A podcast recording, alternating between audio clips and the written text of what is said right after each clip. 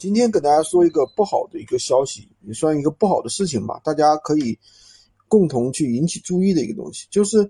有一个群里面有一帮人在做这个闲鱼二手书，然后呢，这个二手书其实这里面有一个巨大的一个问题，就是这个证其实是一个有一个代办的人，他办的证其实是假证，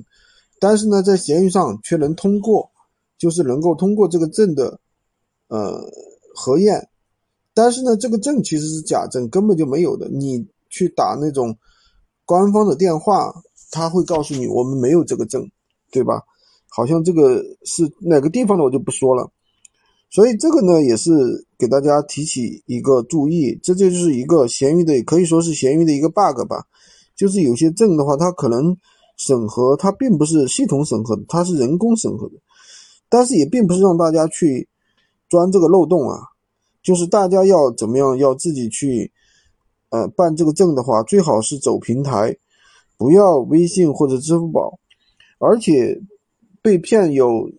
几十个人了，他这个涉案金额的话有几千块，呃，不几万块，两三万。但是呢，这个钱没办法追回。去报案的时候呢，警察说你这个不能集中报，那不能集中报的话，那一个的涉案金额都不超过三千块。